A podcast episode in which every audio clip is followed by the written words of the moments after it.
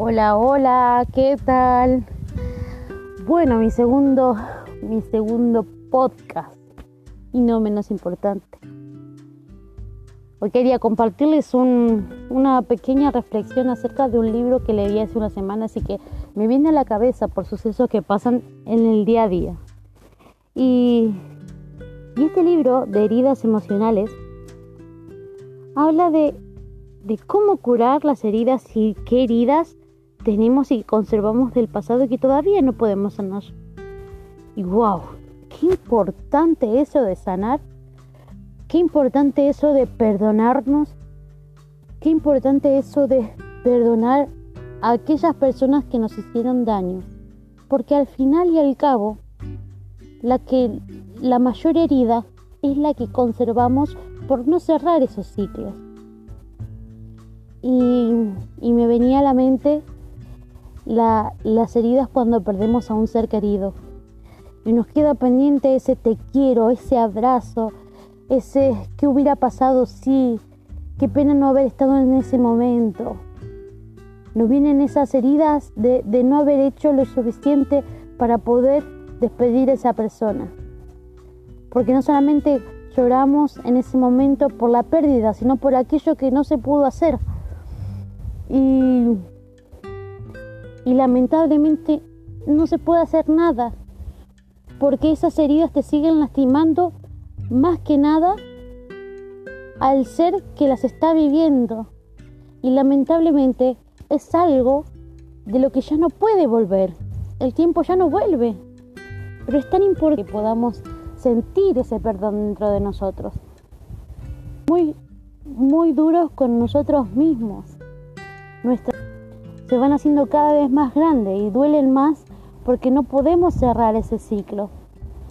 Ese ciclo de, de, una, de una etapa que ya no vuelve, que ya no podemos cambiar.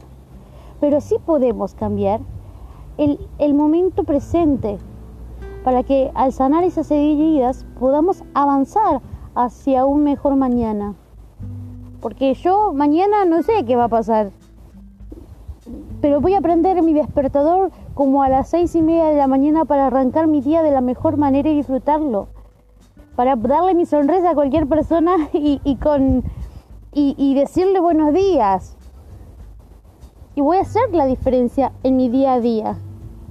Pero sí es cierto que muchas veces, cuando empiezan a surgir situaciones, nos damos cuenta que en nuestro pasado hay pequeñas heridas que no sanamos y habría que detenernos para poder enfrentar esa herida que ya es parte del pasado y frenarla, decirle no, yo perdono esta etapa de mi vida y voy a seguir avanzando, porque sí, aprendí, aprendí algo de esta experiencia, pero solo me llevó eso, el aprendizaje, la historia, la historia queda en el pasado. Esa herida esa herida queda en el pasado, pero voy a rescatar lo que pude aprender de eso para seguir avanzando en este camino. Y, nada, darle toda mi luz a aquellas personas que están atravesando un mal momento y que entren en reflexión de que no sean tan duros con ustedes mismos porque desde aquí en adelante la única persona, el único ser que siempre los va a acompañar es su ser, su ser interior.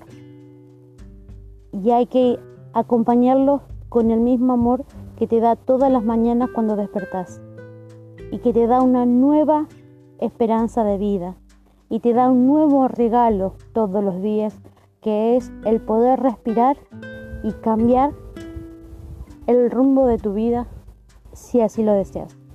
Les mando un abrazo a todos y un excelente día.